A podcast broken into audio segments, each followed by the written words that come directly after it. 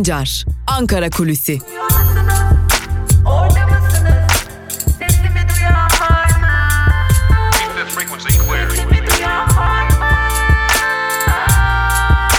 Özgürüz Radyo. Özgürüz Radyo. Özgürüz Radyo'dan ve Ankara Kulisi programından merhaba sevgili dinleyenler. Ben Altan Sancar. Hafta içi her gün olduğu gibi bugün de yani 6 Şubat Perşembe günü de yine Özgürüz Radyo'da Ankara Kulisi programıyla sizlerleyiz. Aslında Ankara Kulisi programında bizler sık sık sizlere e, Ankara'dan bilgiler aktarıyorduk. Elbette yine bugün bunları konuşacağız ancak aslında e, değerli dinleyiciler benim de size bir sorum olacak. Eğer bu sorunun yanıtını e, belki de Twitter hesabımızda e, paylaşımlarımızın altına verirseniz o yanıtları da yarın yine Özgürüz Radyo'da e, dinleyicilerimize aktarma şansına kavuşuruz. Şunu sormak istiyorum sevgili dinleyenler. E, Ankara Kulisi programını uzun zamandır yapıyorum. E, uzun zamandır da Ankara Kulisi programında Ankara'daki konuları ele alıyoruz. Peki en son ne zaman Türkiye'de bir konuyu günlerce tartışabildik? Bunu hatırlayanınız var mı? Ben bu sorunun yanıtını sizlerden bekliyorum. Zira biz e, herhangi bir konuyu tam anlamıyla stabil bir şekilde bir günden ya da iki günden fazla tartışamıyoruz. E, dünya ülkelerine baktığımız zaman elbette ki gelişmiş olan dünya ülkelerine baktığımız zaman e, çoğu zaman bir konu günlerce hatta aylarca tartışılabiliyor ve kamuoyunun gündemi o sorun, o konu oluyor. Ancak ülke olarak öylesi bir hale geldik ki bir konuyu bırakın bir gün eğer yarım gün tartışabiliyorsak ne mutlu bize. Ee, çok değil 10 gün önce e, biz bir deprem yaşadık. Deprem konusunu tartışıyorduk. Depremde ihmalleri tartışıyorduk. E, depremde ihmallerin yanında, nereye gitti bu deprem vergileri sorusunu tartışıyorduk. Çok değil aradan 10 gün geçmedi bile. Şimdi İdlib'de ne işimiz var? Suriye'de neler oluyor? Rusya ile aramız mı bozuluyor? ABD ile yeniden yakınlaşma mı başladı? Sorularını tartışıyoruz. E, yetmiyor. Bunun dışında her gün neredeyse her gün ülkede bir felaket gerçekleşiyor. Depremi atlattık, çığ felaketine tutulduk. Çığ felaketini atlattık. Sabiha Gökçen'de facianın eşiğinden döndük. Gerçekten bu soruyu sizlere soruyorum. En son bir konuyu ne kadar uzun süre tartıştık? Bunu hatırlıyorsanız Özgürüz Radyo'nun Twitter hesabının altına o yanıtları verirseniz ben de sizlerin bu yanıtlarını yarın yine Özgürüz Radyo'da paylaşacağım. Peki Ankara'da neler konuşuluyor? Siyasetin gündeminde neler var? E tabii ki yine İdlib var. İdlib'de Suriye konusu var. E, son gelen haberler e, Cumhurbaşkanı Erdoğan ve Putin arasında Rusya lideri Vladimir Putin arasında bir görüşme gerçekleştiği şeklindeydi. O görüşmede yine her zaman olduğu gibi diplomatik ifadelerle sözler verildi, sözler alındı, e, güven tazelendi gibi cümleler kuruldu. Cumhurbaşkanı Erdoğan da Rusya ile ilişkileri kesip atmak mümkün değil dedi. Peki bu konuşulanlar İdlib'de sahaya yansıdı mı? Sahadan gelen bilgiler e, iç açıcı değil yani AKP açısından iç açıcı değil. Çünkü İdlib'in o ilçesi de düştü. Daha doğrusu o kasabada düştü. Ee, Rusya'nın da desteğiyle Suriye ordusu Serakip kent merkezine adım adım ele geçirmeye başladı. Şehrin neredeyse e, tamamında kısa sürede Suriye ordusunun hakimiyet kurması bekleniyor sevgili dinleyenler. Ee, bugün Cumhurbaşkanı Erdoğan, daha doğrusu dün Cumhurbaşkanı Erdoğan bir açıklama yapmıştı. Bunu ultimatum olarak da niteleyebiliriz belki de. Ve eğer Esad güçleri ya da rejim durmazsa Türkiye olarak biz gerekeni yapacağız demişti. E, haliyle Esad durmadı gibi görünüyor. Tabi nasıl durmadı e, onu da ayrıca tartışmak gerekiyor. Zira bizim anladığımız kadarıyla Rusya'nın desteğiyle durmadı. Rusya e, izin verdi, icazet verdi ve yürüyüş devam ediyor. Serakip İdlib açısından kritik bir yer. E, ondan sonra önde Serakip'ten daha büyük bir kasaba kalmıyor. Sarmin ve Hemenas gibi bazı küçük köyler kalıyor. Oraya doğru da ilerlenmeye başlanmış durumda. E, Serakip neden önemliydi? Kavşak durumundaydı. Şimdi Ankara ile Rusya arasında o görüşmeler gerçekleşiyor. Diplomatik konuşmalar yapılıyor ancak şimdi Ankara'daki bilgileri de biz sizlere paylaşalım. Ankara'da da AKP içerisinden e, birçok kaynakta Rusya ile ile yapılan görüşmelerde hiç de verilen sözler tutulmuyor. Hiç de e, bir e, anlaşma durumu yok. Her şey oldu bittiye getiriliyor ancak Rusya bize verdiği hiçbir sözü tutmamaya başladı şeklinde aktarımlar gelmeye başladı. Yani AKP içerisinde de bu durumla karşı homurdanmalar başladı. Bu durumun hiç de iyi olmadığını, Rusya ile olan ilişkilerin hiç de öyle göründüğü gibi iyi gitmediğini belirtti AKP'li kaynaklarda. Ee, şimdi başka bir konuya gireceğiz. Tabii bu konunun kanıtlanması zor. O yüzden ben bu konuyu e, şimdilik Ankara'da dolaşan dedikodular olarak e, aktarmak istiyorum. Ancak muhalefetten bazı isimlerin bu konunun peşine düştüğünde altını çizelim. Yalnızca muhalefetten değil bazı e, gazeteciler güçlü kaynaklara sahip gazeteciler de bu konunun peşine düşmüş durumdalar. Şimdi hepimiz hatırlıyoruz Ensar, Kızılay ve e, Torunlar Gayrimenkul Yatırım Ortaklığı ya da Torunlar Ayşe üçgenini hatırlıyoruz ve o paranın ucu Amerika'da çıkmıştı. O Amerika'da yapılan bir yurda uzanmıştı o para. Şimdi muhalefetten bazı kaynaklar bu aktarımların öyle e, zannedildiği gibi e, pek de e, sadece yardım, sadece bağış ya da sadece AKP'ye ya da iktidara ya da e, yandaşların rüşvetleri olarak algılanmasının doğru olmadığını belirtiyor. Özellikle CHP'li bazı kaynaklar bunu belirtiyor. Hatta e, AKP yurt dışına para çıkarmaya başladı. Bunu çeşitli şekiller altında yapıyor. Bu da onun bir e, çeşidi şeklinde bir iddia var bazı CHP'li kaynaklarda. Bunun araştırmasını yaptıklarını da dile getiriyorlar. Biz de Ankara'da konuşulan bir konu olarak bunu da size aktarmış olalım. Tabi doğru mu değil mi iddia e, bu ilerleyen zamanlarda ortaya çıkacak. Velhasıl eğer doğruysa da bu yurt dışına para çıkarma konusu nereden e, esti, neden gerek duyuldu bunu da ayrıca tartışmamız gerekecek. Ancak bunun hala bir iddia olduğunu, kanıtlanmamış olduğunu tekrar tekrar vurgulayalım. Evet, e, güne depremi haftaya depremi konuşarak konuşarak başlamıştık. Deprem vergilerimiz nereye gitti demiştik. Haftanın sonu gelmeden çok başka konular konuşmaya başladık yine. İdlib'i konuşuyoruz. Çığ, üzerinde çığ düşen, çığ altında kalan insanlarımızı konuşuyoruz. E, Sabiha Gökçen'de yere çakılan e, uçağı konuşuyoruz. E, nasıl bu aşamaya gelindi bunu konuşuyoruz. Şimdi tabii nasıl bu aşamaya gelindi neler oldu bitti sorusuna e, biz cevap vermeyelim dilerseniz dün CNN Türk'ün canlı yayınına katılan eski savaş pilotu ve şimdi bir barış aktivisti de olan e, Bahadır Altan'ın sözlerini CNN Türk'ün e, bir bölümünü yayınlanmasına izin veren o sözleriyle bitirelim Ankara Kulüsü'nün ilk programını. Zira tüm bu anlattıklarımızla ilgili belki de Bahadır Altan'ın son birkaç cümlesi her şeyi özetliyor. O cümleyi biz şimdiden söyleyelim. Türkiye freni patlamış kamyon gibi hızla yokuş aşağı gidiyor. Bakalım Bahadır Altan nasıl değerlendirmiş? Biz programımızı kapatalım. Küçük bir ara verelim. O aranın ardından da Ankara Kulisi'nin ikinci bölümüyle karşınızda olmayı sürdüreceğiz. Söylemeye çalışıyorum. Esas mesele şudur. Bakın bir duralım. Ülke olarak bir duralım. Biz hala e, 3. Havalimanı, kanal açıyoruz. Ya bu ülke freni patlamış kamyon gibi çığ e, düşen insanları kurtarmaya gidenler e, yaşamını yitiriyor. Ülke deprem bekliyor İstanbul'u. Buna hazırlanalım. Bir duralım, bir büyüme, proje üstüne proje üretme yerine ne olur Peki. birazcık aklı selim işte gerekiyor. Keep the frequency clear. Frequency clear. Frequency clear. Altan Sancar, Ankara Kulüsi.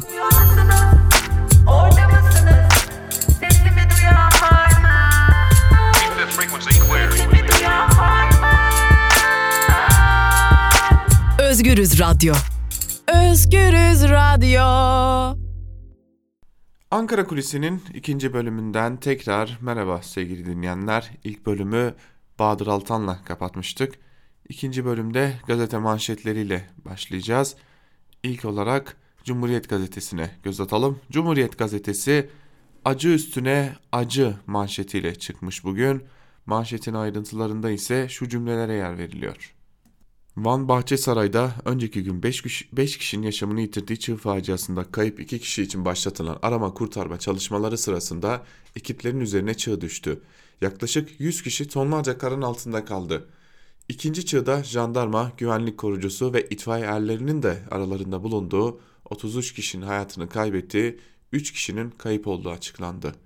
Üçüncü çığ uyarısının yapıldığı bölgede Van Afat İl Müdürü Osman Uçar, Cumhurbaşkanı Erdoğan'ın danışmanı ve eski milletvekili Gülşen Orhan ile eski HDP'li belediye eş başkanı Galip Yakut'un da aralarında bulunduğu 75 kişi yaralı kurtarıldı. Eski Akut Başkanı Nasuh Maliki hatalar zinciri var. Çığ riski olan parkurda bu kadar çok insan çalışamaz dedi şeklinde haber aktarılmış. E tabi orada bir video vardı. Bölgeden gelen bir video vardı. Tabi işin uzmanı değiliz ancak e, bildiğimiz kadarıyla yüzlerce insan neredeyse e, aracın kurtarıldığı sırada çığlıklar, ıslıklar, alkışlar, bağırışlar, çağrışlar yaşanıyordu. E, böyle olunca acaba çığ tetiklemiş olabilir mi sorusu da akıllara gelmiyor değil. Şimdi dün yaşadığımız bir diğer olaya bakalım. Uçak 3'e bölündü. Bir ölü 157 yaralı. Başlıkta haberi de aktaralım sizlere. İzmir-İstanbul seferini yapan Pegasus Hava Yolları'na ait Boeing 737-86J tipi uçak Sabiha Gökçen Havalimanı'na inişi sırasında dur duramayarak toprak zemine savruldu. İkisi bebek 177 yolcu ve 6 kişilik mürettebatın bulunduğu uçak 3'e bölündü ve alev aldı. Faciada bir kişi yaşamını yitirdi, 157 kişi yaralandı. Vali Yerlikaya uçağın pistten çıktıktan sonra 30-40 metre yüksekten toprak zemine düştüğünü söyledi. Bakan Turan sert iniş yaptı dedi. Kulenin pilotlara kuvvetli kuyruk rüzgarı uyarısı yaptığı ortaya çıktı denmiş bu haberin de ayrıntılarında. Tabi burada da e, üzücü bir haberi aktaralım sizlere. Ne yazık ki hayatını kaybedenlerin sayısı uçak kazasında da 3'e çıktı. Bunu da e, ne yazık ki aktarmış olalım. Ve Cumhuriyet Gazetesi'ni bu acı haberlerle noktalayalım. Geçelim Bir Gün Gazetesi'ne. Bir Gün Gazetesi'nin manşetini aktaralım. Can kurtarırken 33 can kaybettik şeklinde manşet. Ayrıntılar ise şöyle. Van'ın Bahçesaray ilçesinde dünyada eşine az rastlanır bir kurtarma faciası yaşandı. Bir minibüsün üzerindeki önceki gün çığ düşmesi sonucu 5 kişi hayatını kaybetti. Kayıp 2 kişi arama faaliyeti sırasında ikinci bir çığ ekibin üzerine düştü. İhmal sonucu jandarma, korucu ve sivillerin de aralarında olduğu 33 kişi hayatını kaybetti. İlk çığ felaketinde ölenlerle kayıp sayısı en az 38 oldu. Can kaybı 6.8'lik Elazığ depreminde ölenlere yaklaştı. 9'u ağır 53 kişi ise yaralandı. Olay sırasında bölgede incelemelerde bulunan Cumhurbaşkanı Başdanışmanı Gülşen Orhan ile Van Afat İl Müdürü Osman Uçar da kurtarılarak tedavi altına alındı deniyor haberin ayrıntılarında. Tabii facialarımız bitmiyor bir de diplomatik facialarımız var. Rusya ile de Şam'la görüşülmeli başlıklı bir haberi aktaralım sizlere. Cihatçıların kontrolündeki İdlib'de 7, 7'si asker 8 kişinin yaşamını yitirdiği TSK konvoyuna yönelik pazartesi günkü saldırının ardından gözler iktidarın İdlib politikasına çevrilirken Erdoğan yeni çatışmaların sinyalini verdi. Erdoğan'ın açıklamalarını değerlendiren uzmanlar sorunun askeri yöntemlerle değil diyaloğa geçilerek çözüleceğini belirtti. Doçent Doktor Ali Faik Demir, İdlib'de tarafların acilen süreci değerlendirmesi ve çözüm yolu araması gerektiğini ifade etti. Emekli Büyükelçi Loğlu, TSK niye, hangi amaca maksatla orada bulunuyor, bu saldırının durması için Rusya yerine Suriye ile görüşülmesi gerekiyor dedi şeklinde haber aktarılmış. Geçelim Evrensel Gazetesi'ne. Ölümleri arttıran ihmaller zinciri manşetiyle çıkmış Evrensel Gazetesi. Ayrıntılar şöyle. Van Bahçesaray'da çığ altında kalan bir minibüste 5 kişi yaşamını yitirdi. Çağ altındakiler için yapılan ve ihmallerle eleştirilen kurtarma çalışmaları sırasında ikinci çığ düştü. İkinci çığda da ilk belirlemelere göre 33 kişi yaşamını yitirdi. HDP Van Milletvekili Murat Sarısaç bir kar tüneli denendi ama yetersiz. Eğer orada kar tünelleri yapılmış olsaydı bugün bu çığ tehlikesi insanlarımızın canını almayacaktı. İnşaat Mühendisleri Odası Van Şube Başkanı Bilmez ise bir bölgede çığ düşüyor. 6-7 insan ölüyor. İkisi hala çığ altındayken ağır makinelerle o bölgeye gidiyorsunuz. Çığa davetiye çıkarmış oluyorsunuz şeklinde aktarılmış haberin ayrıntıları. Kapısını satıp bahse yatırdı başlıklı bir yoksulluk haberiyle devam edelim. Ekonomik kriz ile artan işsizlik ve yoksulluk geçimi yasa dışı bahiste arayanların sayısını daha da arttırdı. Kağıt üstünde daha çok kazandırdığı için daha cazip hale gelen yasa dışı bahis yasal bahisi 5'e katladı. Alelade dükkanlar mini kumarhanelere dönüştü. Şans oyunlarının peşinde umut arayan insanlar ise umduğunu bulamıyor. Anlattıkları aynı zamanda çöküşün de hikayesi. Evini de satan var, babasının evinin çelik kapısını söküp satan da. Bu sebeple boşanan da var, boş batağına saplanan da deniyor bu haberin de ayrıntılarında. Şimdi zaten Türkiye'de e, bahis konusu biliyorsunuz yasa dışı olarak başlamıştı futbol maçlarına. E, daha sonra Türkiye'de bu yasallaştırılsın diye iddia diye bir şey getirilmişti. E, en azından bahis yasal olarak oynatılıyordu. E, şimdi durum böyleydi fakat e, verilen oranlar, canlı bahisler falanlar filanlar derken hala e, kaçak bahisin önü bir türlü alınamadı. Şimdi bir de internet üzerinden çok daha rahat oynandığı için e, doğrudan banka hesabından para gönderilmiyor. Başka türlü yol ve yöntemlerle para gönderilmesi sağlanıyor. E, bu da işin bir diğer yanı diyelim ve geçelim yeni aşama.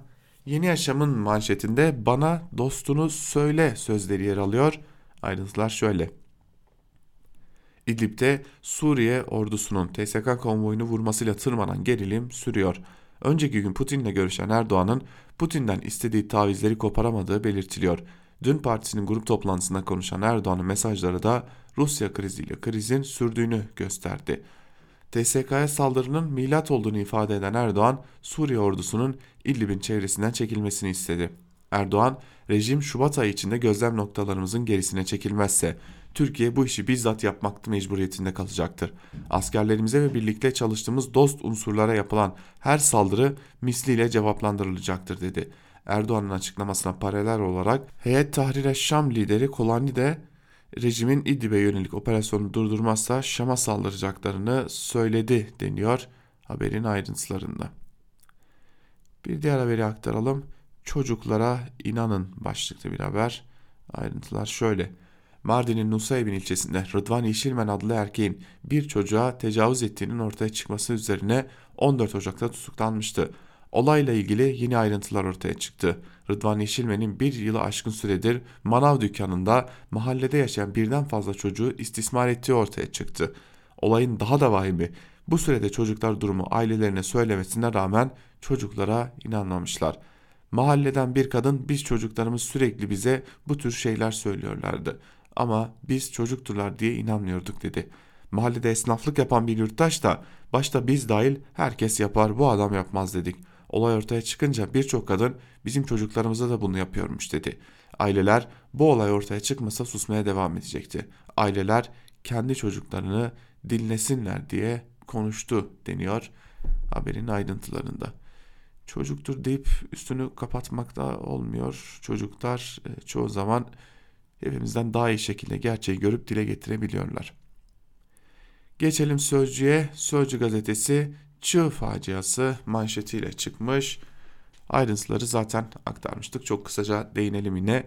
Bahçesaray'da önceki akşam 5 kişi dün de 33 kişi çığ felaketine kurban gitti. Peş peşe ölümler Türkiye'yi yasa boğdu. Acımız büyük deniyor haberin ayrıntılarında. Sözcü gazetesinden başka bir haberi daha aktaralım sizlere. Başbu bombası başlıklı haber. Ayrıntılar şöyle. Genelkurmay eski başkanı Başbu 2009'da askerlerin özel yetkili mahkemelerde yargılama teklifini getirenler araştırılsın dedi. Erdoğan AKP'li vekillerden Başbuğa dava açmasını istedi deniyor. Şimdi burası çok önemli. Niye diyeceksiniz? Berat Albayrak'ın deyişiyle söylemiş olduk biz de. Burası önemli zira e, bu araştırılsın dendiğinde e, FETÖ tırnak içerisinde FETÖ'nün siyasi ayağı işte o teklifi getirenlerdir deniliyor. O teklifi de getiren Adalet ve Kalkınma Partisi'ydi. Haliyle böyle olunca da birazcık ortalık karışıyor. Başbu 8 yıl önce şöyle demiş.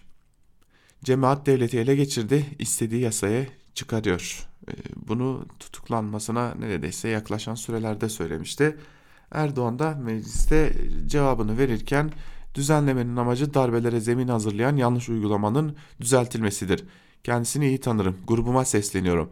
Parlamentonun hukuku için dava açmalısınız. Bu kavga büyüyecek gibi görünüyor diyelim. Geçelim Karar Gazetesi'ne. Karar Gazetesi Beyaz Kıyamet manşetiyle çıkmış. Az önce de söylemiştik e, bu konuya ilişkin. E, bu çığ faciasına ilişkin birçok gazete bunu manşetine taşımıştı. E, yine Karar Gazetesi manşetine taşımış 38 ölü manşetiyle Elazığ'ın yaralarını saran Türkiye bu kez çığ faciasıyla yıkıldı. Bahçesaray'da tonlarca karın altında kalan minibüse desteğe giden kurtarma ekiplerini ikinci çığ yuttu. Büyük acı 82 milyonu yasa boğdu deniyor haberin bir bölümünde. Siyasi ayağı boru cevabı başlıklı haberi aktaralım. Az önce İlker Başbuğ'a dair haberi aktarmıştık. Burada ayrıntılarıyla yer alıyor. Şöyle ayrıntılar. FETÖ'nün siyasi ayağı poleminde meclisten 2009'da geçen ve askerlere sivil mahkeme yolu açan düzenlemeyi gündeme getiren Genelkurmay eski başkanı Başbuğ, Cumhurbaşkanı sert cevap verdi. Başbuğ'un Ergenekon iddiasına konu olan silahlara yönelik bunlar boru sözlerini hatırlatan Erdoğan bu boru göstermeye benzemez parlamentonun hukuku boruyla sindirilemez. Haberin ayrıntıları da şöyle yine meclis suça karışmış askerlerin sivil mahkemelerde yargılanabilmesinin önünü açan düzenlemeyi 2009'da CHP'nin de ittifakıyla gerçekleştirmişti. Meclisi itham eden açıklamalar yaptı. Meclise saygısızlık boru göstermeye benzemez. Parlamento hukuku boruyla sindirilemez. Bu sözleri Cumhurbaşkanı Erdoğan İlker Başbuğ'a e, hitaben ya da cevaben söylemiş oluyor. Geçelim Milliyet Gazetesi'ne sevgili dinleyenler. Milliyet Gazetesi'nin manşetinde facia ve mucize sözleri yer alıyor. Facia bölümünde Van Bahçesaray Karayolu'nun 3000 rakımlı Karabet Kar Tüneli yakınlarında önceki akşam 5 kişinin yaşamını yitirdiği çığın altında kalan 2 kişi arama çalışmaları sırasında kurtarma ekiplerinin üzerine çığ düştü. Faciada 11'i jandarma, 8'i korucu, 3'ü itfaiye eri 33 kişi hayatını kaybetti. AFAD İl Müdürü Osman Uçar'la Cumhurbaşkanı Erdoğan'ın baş danışmanı Gülşen Orhan'ın da aralarında bulunduğu 75 kişi yaralandı deniyor. Şimdi bu haberle ilgili bir eleştiri yapalım hemen mucize başlığına geçelim.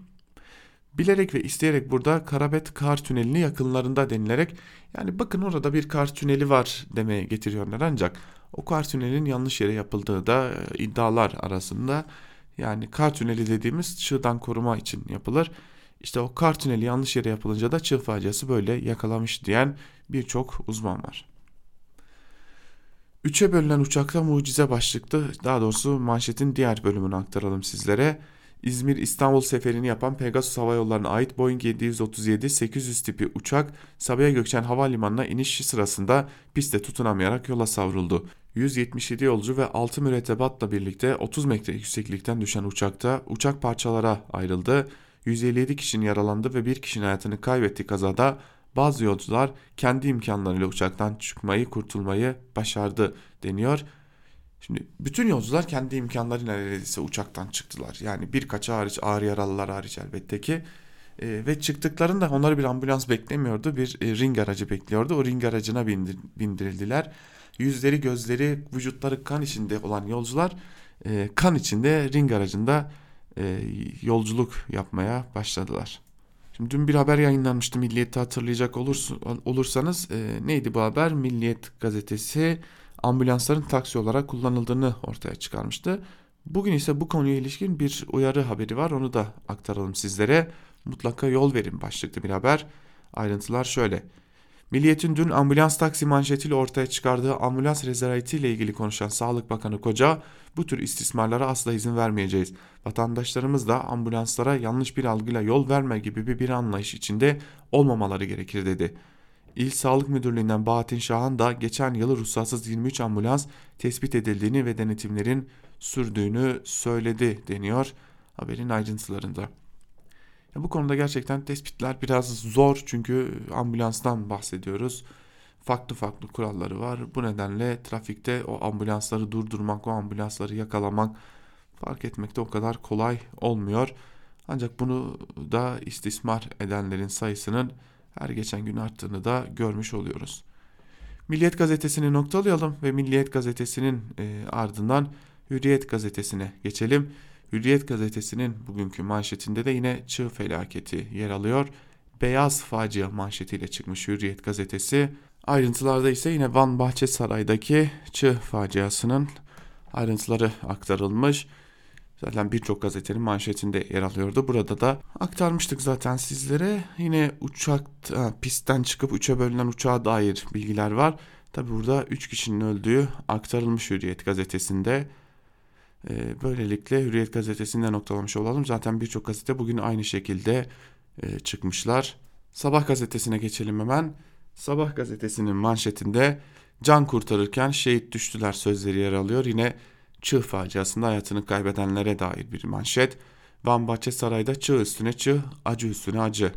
İlk çığda kayıp olan iki kişiyi kurtarma çalışmasında ikinci çığ yaşandı. 33 kurban, 75 yaralı deniyor haberin ayrıntılarında. Cumhurbaşkanı Erdoğan'ın Esad çekilmese gereğini yapacağız başlıklı bir haberi var. Onu da aktaralım sizlere. Başkan Erdoğan, rejim bu ay içinde İdlib'deki Türk gözlem noktalarının gerisine çekilmezse bu işi bizzat Türkiye yapmak mecburiyetinde kalacak demiş. Bakalım ne olacak? Esad çekilmezse, Suriye ordusu çekilmezse gerçekten bir çatışma yaşanacak mı? MHP'den Kılıçdaroğlu için suç duyurusu başlıklı bir haberi aktaralım. MHP, CHP liderli, liderinin teröre destek veren açıklamalarını yargıya taşıdı. MHP 7 maddeden oluşan suç duyurusu Ankara Cumhuriyet Başsavcılığına verdi. Kılıçdaroğlu'nun HDP ve FETÖ ile olan ilişkilerinin de bulunduğu dosyada terör propagandası yapmak suçlaması da yer alıyor denmiş haberin ayrıntılarında. Ya kimse de demiyor ki ya kardeşim HDP siyasal bir parti siz neyi neyle suçluyorsunuz? Yeni Şafak'a bakalım. Yeni Şafak büyük acı manşetiyle çıkmış. Van'da çığ altında kalanları kurtarmaya giden e, ekibin çığ altında kalması sonucu 33 kişinin hayatını kaybetmesi Yeni Şafak'ta da neredeyse tam sayfa olarak yer bulmuş. Çekil yoksa vururuz başlığıyla da Cumhurbaşkanı Erdoğan'ın Suriye ordusuna yönelik tehditleri e, aktarılmış. Yine birinci sayfada Pegasus uçağı pistten çıktı var ve Esad'ın varil bombaları imha edildi diyerek de e, Türk Silahlı Kuvvetleri'nin İdlib'deki çalışmalarına dair e, iddialar aktarılmış. Geçelim Akit'e. Akit'in manşetinde ise katil Esed'e bir ay süre manşeti yer alıyor. İdlib'de 8 insanımızı şehit eden katil Esed'e sert tepki gösteren Erdoğan, rejim gözlem noktalarından Şubat sonuna kadar çekilmezse gereğini biz yaparız dedi. Erdoğan, Suriye'de ne işimiz var diyenler için de bunlar ya, ya gafildir ya bu milletin hasmıdır ifadelerini kullandı deniyor ayrıntılarda.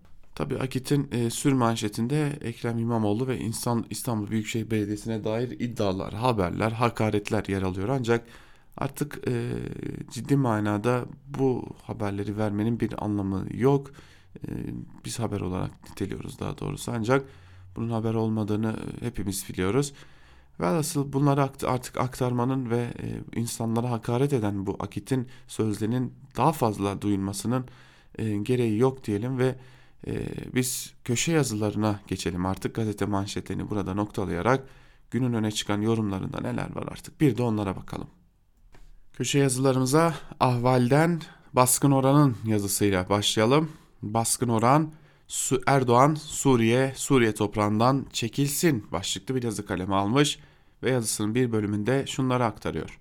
Cumhurbaşkanı Erdoğan, stratejik ortaklık ilişkileri kurduğu Ukrayna'yı ziyaret etmeden önce yaptığı basın toplantısında konuştu. Suriye ordusundan yaklaşık 35 kişinin etkisiz hale getirildiğini söyleyerek kamuoyunun içini soğuttu.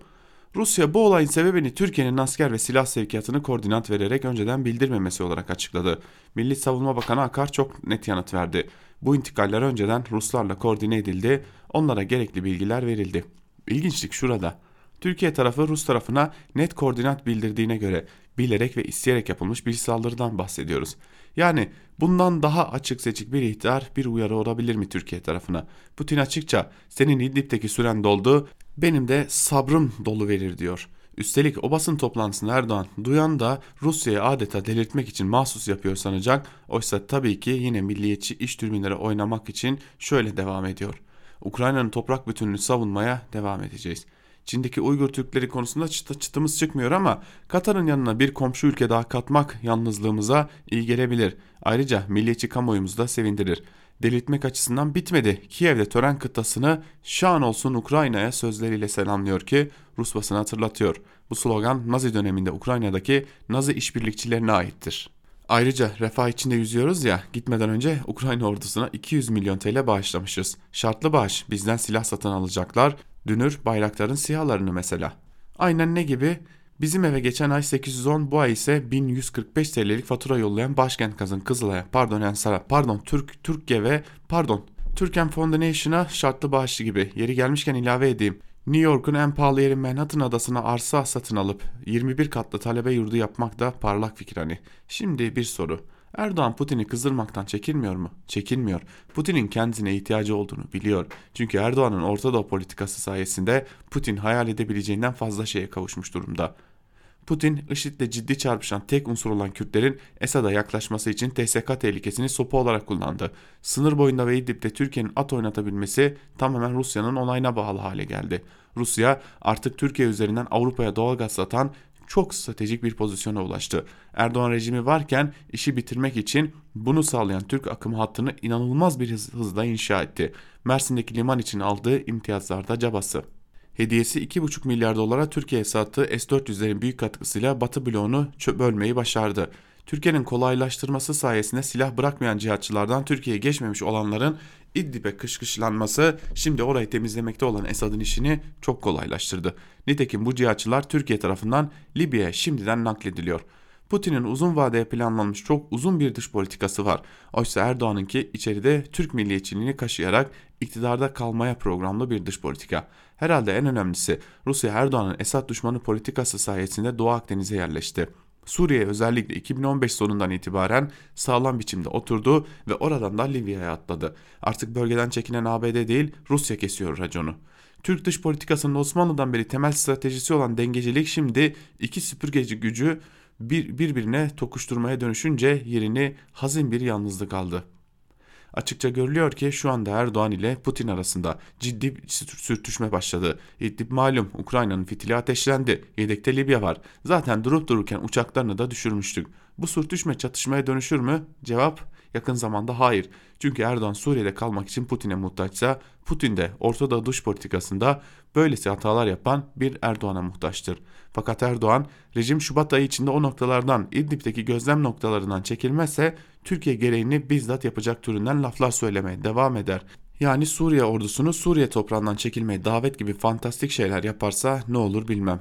Ya ben ya Esat birazcık riskli gözüküyor demiş baskın oranda yazısının bir bölümünde. Madem İdlib'le başladık, İdlib kaynaklı bir iki yazıyı daha sizlere aktaralım. Yandaş yazarlardan Hasan Basri Yalçın İdlib stratejisi belirginleşiyor başlıklı bir yazı kaleme almış. Bir bölümünde de şunları aktarıyor. Hepimiz biliyoruz. Burada Esad rejiminin bir anlamı yok. Zaten tek başına ona kalsa böyle bir işe de girişmezdi. Bu saldırganlığın arkasında tabii ki Rusya var. Dolayısıyla Türkiye Rusya ile de son görüşmeleri yaptı. Pozisyonu açık bir biçimde paylaştı. Cumhurbaşkanı Erdoğan'ın yaptığı açıklama bir kriz yönetme türüne işaret eder. Türkiye krizi tırmandırmak istemiyor ama kendi konumunu da karşı tarafa göre alacak. Yani sıcak topu Türkiye Rusya'nın kucağına bıraktı. Hem caydırıcılık hem de zorlayıcılık içeren bir açıklama yaptı. Rejimin daha fazla ilerlemesini caydırmanın yanında son günlerde girdiği yerlerden çıkması için de zorlayıcılık denilecek. Çünkü biliyorsunuz rejim Türkiye'nin kontrol noktalarını kuşatmaya çalışıyor. O nedenle Türkiye'nin stratejide ikinci ve üçüncü aşamaları da planladığını tahmin edebiliriz. Görünen o ki Türkiye M5 karayolunu önemli görüyor ve öncelikle Halep'e giden bu yolu koruma altına almaya çalışacak. Zaten bu çatışmalar bu nedenle Serakip ve Halep hattında devam ediyor. Şubat sonuna kadar Türkiye'nin öncelikle buraya odaklanacağı ve sonrasında da sert tedbirlere başvuracağı, başvurabileceğini düşünmek yanlış olmaz. Ancak Şubat ayı boş geçmeyecek. Türkiye bu esnada durmayacak ve yığınağını arttıracak. Bu tür dönemlerde yapılacak en iyi şey en kötü senaryoya göre hazırlık yapmak ve oldu bittiler yaratmaktır. Eğer rejim saldırgan tutumuna devam ederse işte o zaman Türkiye karşı saldırıyı planlayabilir. Bu topyekun bir savaş anlamına gelmiyor. Aksine Türkiye'nin önceliği M5 karayolu hattı boyunca bir güvenli bölge oluşturmak ve muhtemel mülteci akınını burada karşılamak. Bunu da Rusya'ya rağmen yapacaktır diyor Basri Yalçın yazısının bir bölümünde e, ve bunun muhtemel bir e, topyekun savaş olmadığını iddia ediyor. Bir ülkenin ordusuna karşı onu geri püskürtmek için saldırıda bulunuyorsanız bunun adı savaştır. Başka da hiçbir adı yoktur. Uluslararası literatürde de bunun adı o ülkeye savaş açmaktır. Hem de o ülkenin topraklarında. Yine İdlib konulu bir diğer yazıya geçelim. Yeni Suriye politikasının parametreleri başlıklı e, yazıyı kaleme alan isim Hürriyet'ten Abdülkadir Selvi. Selvi ise yazısında şunları söylüyor. Erdoğan savaş ilan etmeden bir önceki aşama olanı yaptı. Suriye'ye sert bir ultimatom verdi. Putin'e Şubat ayı içerisinde rejimin gözlem noktalarımızın gerisine çekilme işleminin bitirilmesini umut ediyoruz. Rejim bu sırada geri çekilmezse Türkiye bu işi bizzat yapmak mecburiyetinde kalacak dediğini açıkladı. İlk kez tarih verdi. Sınırımızda PKK koridoru oluştururken de Erdoğan uyarıyor ve bir gece ansızın gelebiliriz diyordu. Bunu anlamadılar hatta bir blöf olduğunu düşündüler. Ta ki Barış Pınarı Harekatı başlayıncaya kadar. O zaman önce ABD sonra Rusya bizimle anlaşma yapmak zorunda kaldı. Erdoğan'ın açıklamaları ışığında Suriye'de kontrol noktaları aşamasından alan hakimiyeti noktasına geçildiğini söyleyebiliriz. Erdoğan, Barış Pınarı bölgesinin sağa sola derinliğine genişleyeceğini söyleyerek bunun işaretini verdi. Erdoğan'ın önceki, önceki gün askerlerimize yapılan saldırı Türkiye açısından Suriye'de yeni bir dönemin miladıdır sözleri Suriye politikamızda köklü bir değişikliği gösteriyor. Konuyla ilgili bir bakana yeni politikanın parametrelerini sordum. İki kelimeyle özetledi. Kararlılık ve alan açma dedi. Erdoğan bu süreci Putin'le ipleri koparmadan yürütmek istiyor. Putin'le verimli ve kapsamlı bir görüşme yaptıklarını üstüne basa basa vurguladı. Ama Putin Türkiye'nin kararlılığını dikkate almazsa Erdoğan'ın kararlı olduğu anlaşılıyor. Zaten Putin'le görüşmeden önce AKP MYK toplantısında Amerika Amerika'ya karşı ne kadar kararlıysak Rusya'ya da o kadar kararlıyız. Rusya bize yamuk yaptı demiş. Suriye'deki krizi takip eden AKP yöneticilerinden biriyle konuştum. Sıkıntı büyük. Allah'tan Cumhurbaşkanımız sağlam duruyor. Rusya ile o kadar işbirliği yaptığımız alanlar var. Onu da koparmak istemiyor. Sıkıntı hiç bu kadar büyük olmamıştı. Ama kararlıyız. Sonu ferah olacak dedi. Cumhurbaşkanı Erdoğan grup toplantısından çıkarken Ali ayaküstü selamlaştık. Putin'le görüşmesinin önemli Suriye konusundaki mesajlarının da kararlı olduğunu söyledim. Onayladı. Hayır olsun inşallah dedi şeklinde aktarmış Abdülkadir Selvi ve Adeta Suriye'de tek bir taraf varmış. E, Suriye Türkiye toprağıymış gibi ve bir de tabii ki Cumhurbaşkanı övmeden, Cumhurbaşkanı övmeden geçemeyen bir yazı daha kaleme almış. Ancak bazı gerçeklerimiz var. Bunları hiç görmemeye devam ediyorlar. Savaşlara Değer İdlib başlıklı Evrensel Gazetesi'nden Hediye Levent'in yazısıyla devam edelim. Yazının bir bölümünde şunlar yer alıyor. Şam açısından İdlib, Türkiye sınırındaydı ve silahlı gruplara açık destek veren Türkiye'nin tavrı değişmeden Kent ele geçirilse bile sürekli elde tutulması pek mümkün değildi. Rusya açısından İdlib, NATO ülkesi olan Türkiye'nin bir talebine karşılık NATO içinde çatlak yaratmanın, ABD-Türkiye ilişkilerinin kendi lehine çevirmenin, Türkiye'yi bölgesel ajandası için oyun içinde tutmanın en uygun aracıydı. Velhasıl İdlib ile ilgili uluslararası girişimler ya sonuçsuz kaldı ya da çöktü. Sonuçta İdlib'in bir cihadistan olduğu herkesin malumu. Kamuoylarının önünde Muhalifler ve siviller söyleminden vazgeçilmese de hiçbir ülke bir kente toplanmış olan cihatçıların dağılmasını, önce Türkiye sınırına oradan da Avrupa'ya yönelmesini istemedi, istemez. Astana ve Soçi zirvelerinde Putin ve Ruhani Türkiye birkaç kez Adana mütabakatını işaret ederek Şam'a adres gösterdi. Bugünlerde İdlib, Astana, Adana mütabakatı gibi kritik konular hararetli tartışmaların odağında. Bilinçli veya bilinçsiz ancak ciddi boyutlarda dezenformasyon var. Türkiye'deki mevcut veya olması istenen algıya göre Astana'da Türkiye'nin İdlib'de hak sahibi olduğu iddia edilmiş de Rusya son anda çark edip İdlib'i Suriye ordusuna vermeye karar vermiş. Halbuki Astana ve Soçi zirvelerinin yanı sıra Türkiye, Rusya ve İran arasında yapılan ikili zirvelerde de ısrarla vurgulanan çok önemli bir esas var. Her üç ülkede Suriye'nin toprak bütünlüğü ve egemenlik haklarını tanırlar.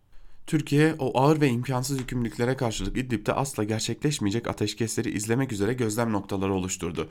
Sonuçta İdlib'i El-Kaide bağlantılı Heyet Tahrir Eşşam yönettiği ve ateşkeslerin radikal terörist örgütleri kapsamadığı 3 ülke tarafından da kabul edilmişti. Suriye sahasında yıllar hatta aylar içinde sahadaki şartlar ve siyasi durum çok değişti. Velhasıl geçtiğimiz hafta Suriye ordusu Rusya destekli operasyonlara bir kez daha hız verdi. Bu defa bir kısım yıllardır silahlı grupların kontrolünde olan iki ana karayolunun kontrolünü ele geçirecek kadar ilerledi. Suriye ordusunun ilerlemesiyle Türkiye'nin toplamda 5 gözlem noktası fiilen bu bölge içinde kalırken silahlı gruplar İdlib kent merkeziyle Türkiye sınırı arasındaki bölgeye iyice sıkıştı. Hava gergin, tansiyon yüksek. Her an her şey olabilir. İdlib Türkiye'nin küçük kıyameti haline gelebilir. Kim için, ne için, hangi amaçla bu ısrar? İdlib Türkiye'nin aldığı alacağı riskleri karşılayacak kadar büyük ve önemli hangi kazanımları saklıyor olabilir? Dış politikada tamamen yalnızlaşan Türkiye'nin Suriye sahasında ABD'nin sözlü destek açıklamalarına güvenip Rusya meydan okuması ne kadar gerçekçi? Zaten son açıklamalarda Barış Pınarı operasyonunun devam edebileceği belirtiliyor ki ABD Türkiye destek vermeye niyetlense bile bu temkinli, tedirgin geri adımlar atmasına sebep olabilecek bir girişimdir diyor Hediye Levent'te yazısının bir bölümünde. Şimdi İdlib meselesini daha çok konuşacağız öyle görünüyor. Bu meseleyi bir köşeye bırakalım ve e, gelelim son iki günün polemiğine FETÖ'nün siyasi ayağı İlker Başbuğ ve e, Cumhurbaşkanı Erdoğan arasındaki polemiğe. Bu polemiği köşesine taşıyan isimlerden biri Cumhuriyet Gazetesi'nden Barış Terkoğlu, yazısının başlığı ise İlker Başbuğ'un gösterme, göstermediği boru şeklinde ayrıntılar ise şöyle. Arama motoruna İlker Başbuğ ve boru kelimelerini yazdım. 60 binden fazla sonuç çıktı. Nihayetinde Başbuğ yıllardır elinde bir lav silah fotoğrafı ve bunlar boru kelimeleriyle anılıyordu. Başbuğ'dan 10 gün sonra CHP lideri Deniz Baykal grup toplantısında konuşmuştu. Mermisi olmayan boru niye gömüldü, kim gömdü? DSK ben değilim diyor demişti. Kısacası Baykal'ın sözleri başbuğa mal edilmiş ve yıllarca öyle kalmıştı. Durum öyleydi ki FETÖ'cü savcı Cihan Kansız başbuğun boru boru dediğini iddia etmiş. Başbuğ da boru tabirini kullandığım doğrudur yanıtını vermişti. Yıllar sonra ben bile boru tabirini kullandığımı sanıyordum diyecekti. Kendisi hakkında anlatılan hikayeye o bile inanmıştı. Erdoğan vekillerini başbuğa dava açmaya da çağırdı. Peki başbuğ gerçekten de meclisi toptan FETÖ'cü mü ilan etti? Ortada yine çarpıtma olabilir mi? Şöyle anlatalım. FETÖ'nün siyasi ayağı tartışmalarında günlerdir bir muamma yaşanıyor. Herkes siyasi asımlarını işaret ediyor. İşte tam da böyle bir atmosferde İlker Başbuğ 28 Ocak'ta Haber Global'de gazeteci Erdoğan Aktaş'ın konuydu. Aktaş 15 Temmuz'da CNN Türk'te canlı yayında FETÖ darbesine direnmiş bir gazeteci olarak herkesin aklındakini sordu. FETÖ'nün siyasi ayağı konusunda ne düşünüyorsunuz? Söyleyeceğiniz somut bir örnek var mı? Başbuğ şu, söz, şu sözlerle başlayarak yanıt verdi. FETÖ'nün siyasi ayağı var mıdır? Vardır. Yok dersek gerçeği inkar olur. Askere sızmış, polise sızmış, yargıya sızmış, üniversiteye sızmış bir örgütün siyasal partilere sızmadığını düşünmek akla ziyandır. Mutlaka vardır. Hatta her partide vardır. Kimdir? Bu konuda ben karar verici ya da yorum yapıcı olamam. Bunu yargının çıkarması lazım. Ama burada siyasi iradenin de ağırlığını koyması lazım. Başbu soyut konuşmayı sevmediğini söyledikten sonra Ergenekon'dan çıkış kitabında da anlattığı somut noktayı işaret ediyordu. Konu 25 Haziran 2019'u 26 Haziran bağlayan gece torba yasaydı. TSK'yı ilgilendiren değişiklik ne Milli Savunma Bakanlığı'na ne de Genelkurmay'a sorulmuştu. Gece bir civarında apar topar verilen teklifle torba yasaya eklenmişti. Başbuğ'un kastetti 5271 sayılı ceza muhakemesi kanununun 3. maddesine yapılan ekleme ve 5271 sayılı kanunun 250. maddesinin 1. fıkrasına yapılan değişiklikti. İkisi de askeri yargının konusu olan bazı soruşturmaların FETÖ'nün elindeki özel yetkili mahkemelere geçmesini sağlayacak düzenlemelerdi. Ortada bir sonuç var. TSK'ya sızan FETÖ'cüler üniformalarını darbeye hazırlık için kullandı. Polisler, kumpaslar kurdu. Yargı üyeleri örgüt adına kararlar verdi. Kuşkusuz FETÖ'nün siyasi ayağı da siyasetin kurumlarını örgütün çıkarı için kullandı.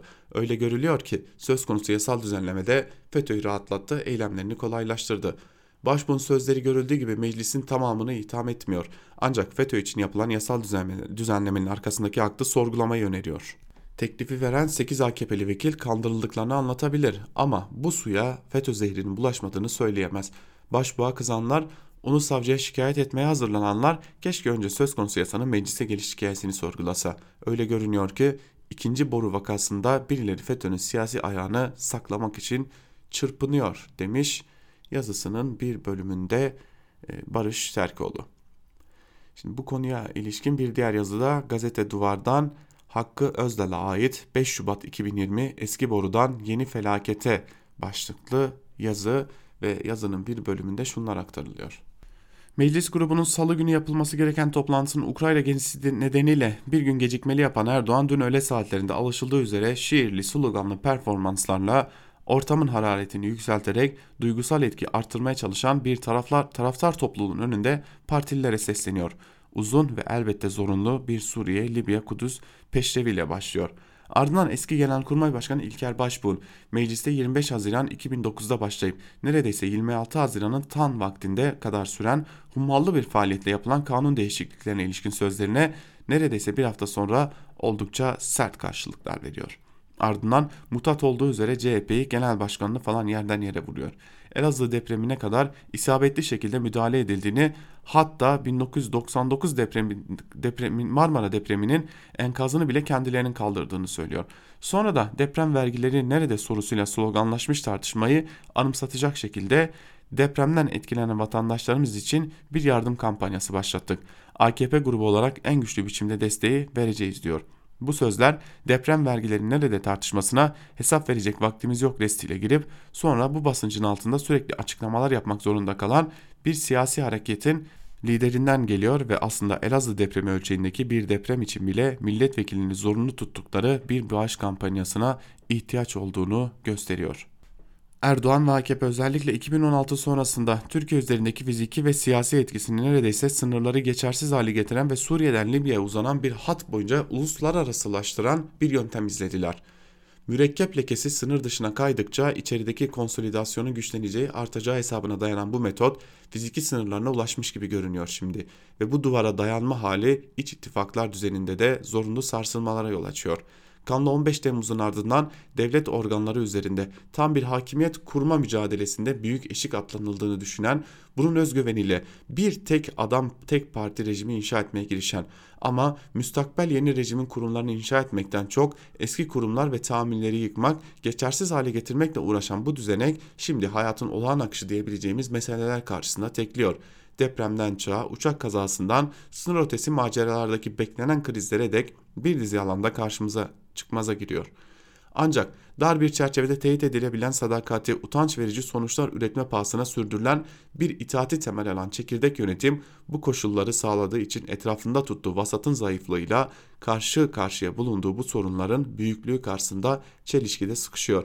Dün belki de geçmiş iyi günlerin teskin edici etkisiyle tekrarlanan boru göstermeye benzemez çıkışı tam tersi yönde bir atağa karşı zaaflı görünüyor. Rejim en basit gündelik hayat detaylarında bile boruyla geçiştirilemeyecek bir çıkmazda görünüyor diyor Hakkı Özdal da yazısının bir bölümünde. Ya tabi e, Türkiye'de bir şeyler oluyor yani bunu e, inkara gerek yok. Türkiye'de siyaset zemini kaymaya başlıyor biraz yerinden oynamaya başlamış durumda. Dikkat çekici e, yerlere doğru gidiyor Türkiye'de siyaset e, zemini ve buna ilişkin olarak da bir yazıyı paylaşalım yine sizlerle. Sözcü gazetesinden Ahmet Takan'ın yazısı içlerine Hulusi Akar şüphesi düştü başlıklı bir yazı.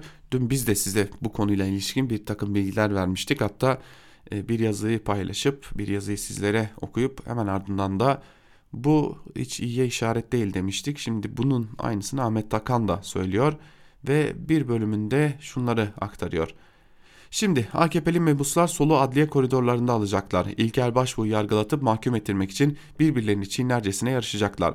Halbuki 15 Temmuz ayın darbe girişiminin ardından İlker Başbuğ ile Erdoğan'ın arası düzelir gibi olmuştu. Birbirlerine güzel laflar, laflar ettiklerini duyuyorduk. Patlak veren yeni kavgaya kayıkçı kavgası dedim. Neticeye bakalım. Farklı kanatlardan gelen açıklamalarla birlikte Bakan Damat Albayrak'a bağlı Sabah gazetesinin yazarı Salih Tuna dünkü köşe yazısının başında Hulusi Akar'ı kim oyuna getirdi diye sormuş. Çok manidar. Tuna, Rand Corporation'ın Pentagon için hazırladığı rapordan bahsederek her şeyden evvel askeri müdahaleye aşıran bir rapor bu demiş. Nedim Şener'in hürriyetteki köşesinde buna değinirken FETÖ tasfiyelerinden hareketle darbenin imkansıza yakın olduğunu dile getirmesine itiraz etmiş. O kadar ilimsel olmadığını altını çizmiş. Sonra sözü Savunma Bakanı Hulusi Akar'a getirip şunları sıralamış. Mahut raporda genç subayla rahatsız mes mesabesinde fitne fesat ifadelerine yer vermekte kalmamışlar. Milli Savunma Bakanı Hulusi Akar'ın Amerikan yanlısı olduğunu da iddia etmişler. FETÖ'cülerin önde gidenlerinden biri Emre Uslu ABD'nin bütün kartlarını Hulusi Akar üzerinden oynadığını ama Hulusi Akar'ın cemaati oyuna getirdiği gibi ABD'yi de oyuna getirme niyetinde olup olmadığını bilmediğini söyledi. İktidar içinde hizip çatışmalarının ne noktada olduğunu Sabah gazetesinden takip etmek çok kolay. En son Berat Albayrak ile arası iyi olmayan Adalet Bakanı Abdülhamit Gül'e oldukça sert yüklenmişlerdi. Bu sefer Hulusi Akar'ı hedefe koymuşlar ama daha nazik davranmışlar. Bana sorarsanız hizipler çekişmesinden de öte bir durum var. Salih Tuna'nın yazısının başlığının içeriği çok geniş olsa gerek. Sarayın hali fotoğrafının böyle okunması gerektiğini düşünüyorum. Bu kavga daha çok su kaldıracak gibi görünüyor. E, bu kavganın ardında başka şeylerin çıkma ihtimali de giderek büyüyor. Ve biz de bu yazıyla birlikte Özgürüz Radyo'da Ankara Kulisi'nin ikinci bölümünü bitirmiş oluyoruz. Evet gündem yoğun, gündemi e, takip etmekte artık biz bile zorlanıyoruz. Zira gündem her geçen gün oradan oraya, oradan oraya savrulmaya devam ediyor. Bir yanda İdlib, bir yanda içerideki tartışmalar, bir yanda AKP içindeki e, huzursuzluklar ve e, tartışmalar devam ediyor sevgili dinleyenler. E, bir yanda da şimdi farklı farklı iddiaların ardı arkası kesilmiyor. Her yandan farklı iddialar geliyor. AKP içerisinde huzursuzluk olduğu hatta ordu içerisinde huzursuzluk ve anlaşmazlıkların çıktığı bir takım e, anlaşmazlıkların olduğuna dair e, bazı haberler gelmeye devam ediyor. Tabi bunlar da her geçen gün e, Türkiye nereye doğru gidiyor? E, yani bu siyasi uyuşmazlıklar, anlaşmazlıklar e, nereye kadar sürebilecek ve Türkiye bu siyasi anlaşmazlıkları ekonomik olarak, sosyal olarak ne kadar kaldırabilecek? Bunun da soru işaretlerini yaşamaya devam ediyoruz. Biz de hafta içi her gün sabah saatlerinde Özgürüz Radyo'da sizlere bu tartışmaları aktarmak üzere, bu konuşulanları aktarmak üzere, belki bazen çıkış yollarını da aktarmak üzere karşınızda olmayı sürdüreceğiz. Ankara Kulisi programı burada sona eriyor ancak hatırlatalım bugün saat 19'da Onur Öncü arkadaşımızın hazırlayıp sunduğu e, bir program var. Anti Manşet programı. Bugün yine saat 19'da yeni bölümüyle karşınızda olacak. E, Onur Öncü arkadaşımız Anti Manşet programıyla. Öte yandan bugün yine Türkiye Nereye programının tekrarını Özgürüz Radyo'da dinleyebilirsiniz. E, Can Dündar'ın konuğu sürgündeki Kürt siyasetçi Hatip Dicle. Hatip Dicle, Kürt sorunun çözümünden çözüm sürecinde yaşananlara Türkiye'nin dış politikası ve AKP'nin niyetinin ne olduğuna dair birçok soruyu yanıtladı. Bu soruların yanıtlarını da bugün yine saat 18'de Türkiye Nereye programının tekrarını dinlerken Özgürüz Radyo'dan ulaşabilirsiniz. Ve biz de programımızı kapatıyoruz ancak günün ilerleyen saatlerinde haber bültenleriyle karşınızda olmayı sürdüreceğiz. Ve ancak şimdi sözü eşkenel yayın yönetmenimiz Can Dündar'a ve Özgür Yorum'a bırakıyoruz. Yarın yine görüşmek dileğiyle, hoşçakalın.